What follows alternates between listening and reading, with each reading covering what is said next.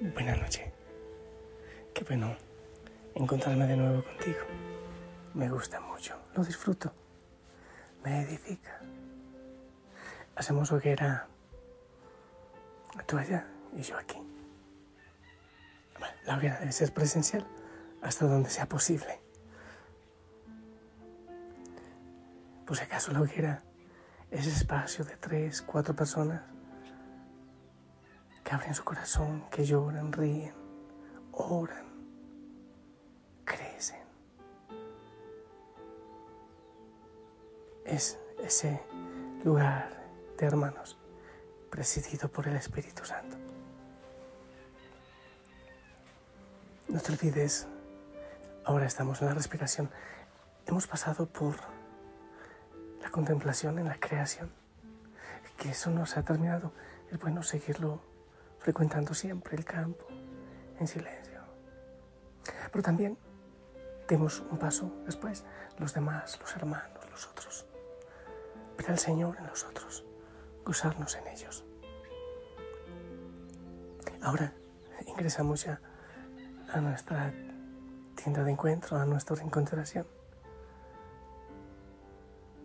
La posición es importante porque si no me quedo dormido o me canso y no aguanto, en una sillita, sin cruzar los pies, las manos, en unos cojines, en un banquito carmelitano.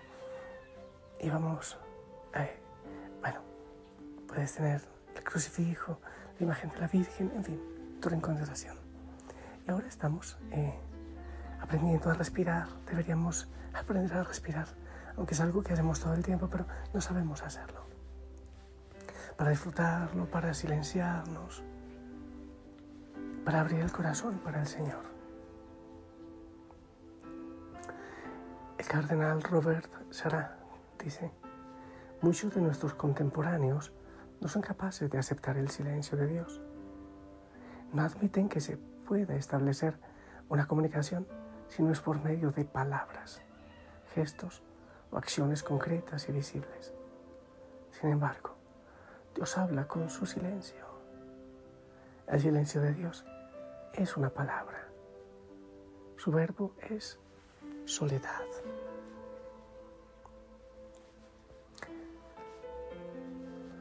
Hablemos un momentito de la contemplación, ¿te parece? La oración contemplativa, la oración de contemplación, es amor, silencio, escucha estar ante Dios.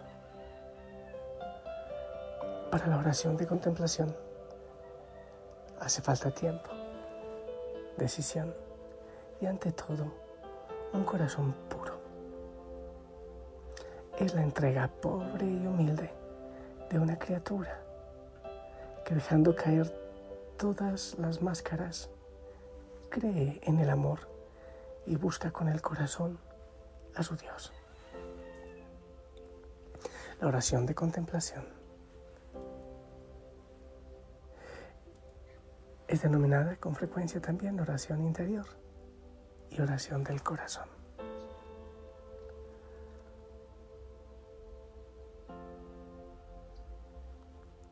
Bueno, alguien puede preguntar qué se busca en la meditación que contempla, qué buscamos. Se puede decir que la oración contemplativa es meditación amorosa. Con la meditación tratamos de acercarnos a las realidades divinas en un diálogo con un Dios que nos ama.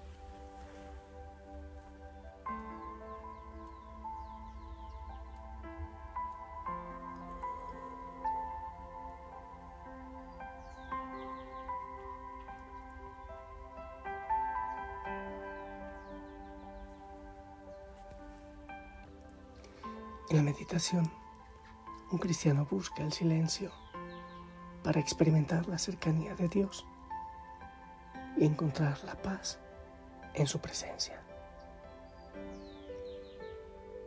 Cercanía de Dios, paz en su presencia.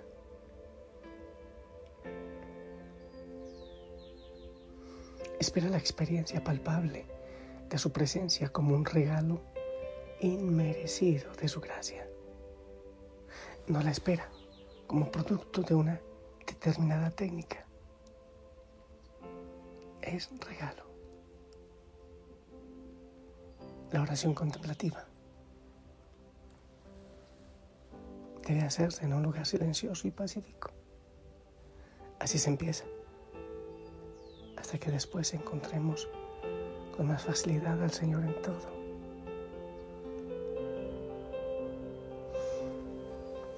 Es verdad que la oración a veces puede ser un combate en el que tratamos de vencer nuestras pasiones desordenadas para orientarnos al amor de Dios.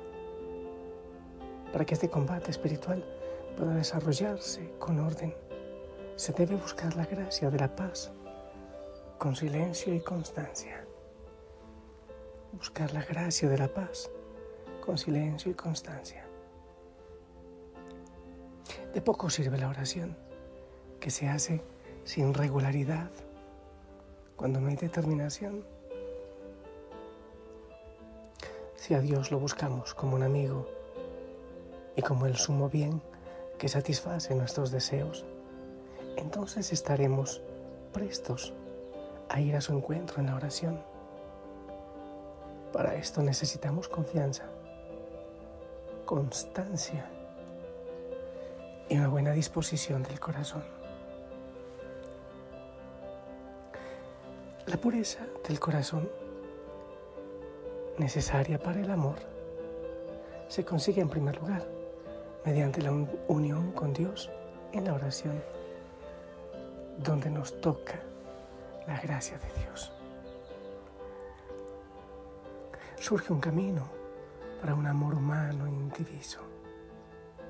Si nos dirigimos a Dios con intención sincera, Él transforma nuestro corazón, nos da la fuerza para corresponder a su voluntad y para rechazar los pensamientos, fantasías y deseos impuros.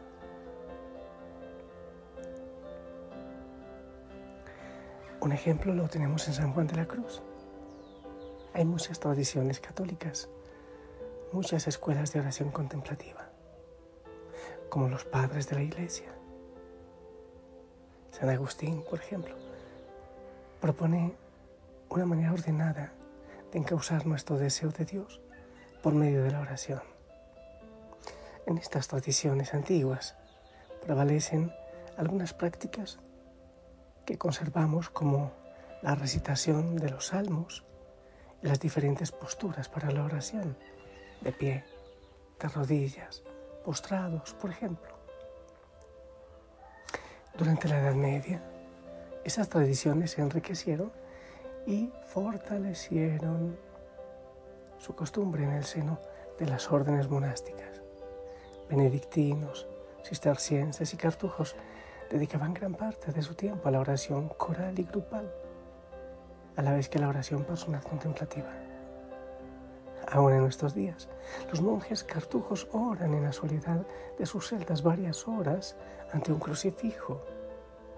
De modo semejante, los frailes mendicantes franciscanos, dominicos y agustinos desarrollaron nuevos métodos de oración contemplativa para la gente común que no sabía leer los salmos.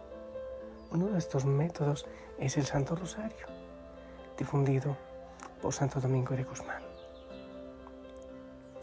Una de las escuelas de oración que va en consonancia con las necesidades de la persona de hoy, tan alejados de Dios, es la de los místicos carmelitas del siglo XVI. San Juan de la Cruz, Santa Teresa de Jesús. Por ejemplo, estos santos proponen que el camino de la contemplación de Dios pasa por tres etapas. Y que al finalizar de estas etapas podemos disfrutar con sus limitaciones terrenales propias de una relación más cercana con Dios. ¿De qué etapas hablan ellos? La vía purgativa la vía iluminativa y la vía unitiva. En la vía purgativa se enfoca el alma en lo superiormente importante. San Juan de la Cruz decía que con esto se perdía el gusto por las cosas. Buscar lo más importante, lo superior, y se pierde el gusto por las cosas del mundo. Y se gana el gusto por Dios. En esta etapa el alma se aparta de los obstáculos hacia Dios y reconoce su pobreza para recibir más fácilmente la gracia que nos hace santos. En la vía iluminativa, el alma se acerca a Dios una vez que ha sido liberada de sus obstáculos. El conocimiento de Dios se puede presentar por el estudio iluminado, por la gracia del entendimiento o por la revelación de verdades sobrenaturales en los momentos de oración. En la vía unitiva, el alma puede unirse con Dios de un modo más pleno. Hay que saber que esta unión no es identificación, es decir, el alma no se funde con Dios o se hace una sustancialmente con Él. Esta unión se da por la comunión de voluntades. Aquí pues, hijo y Josana, un poquitín de formación frente a la contemplación. ¿Qué tanta falta hace hoy día? ¿Qué tanta falta nos hace y hace al mundo para tener una experiencia profunda de Dios? No desmayes. Continúa.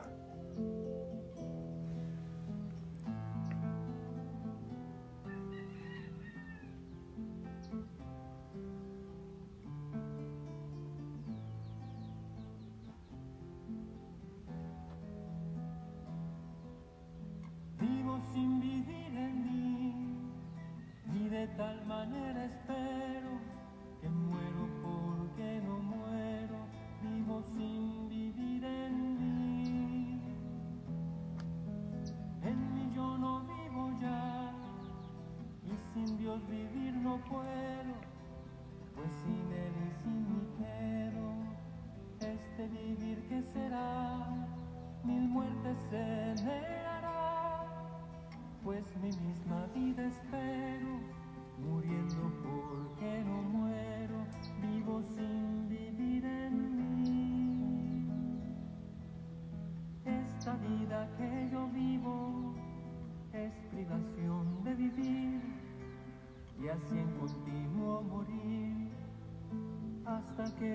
contigo.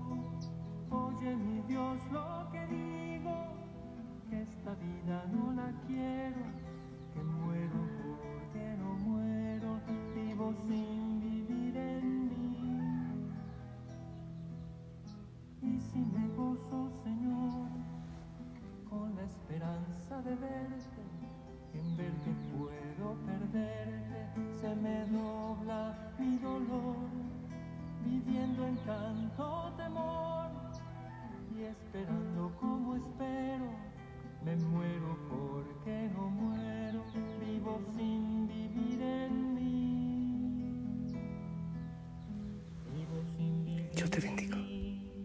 Continuamos.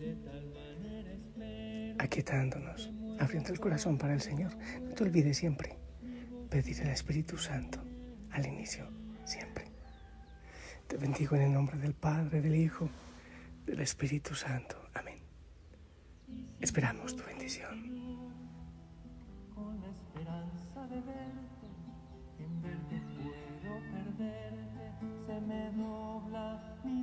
Amén.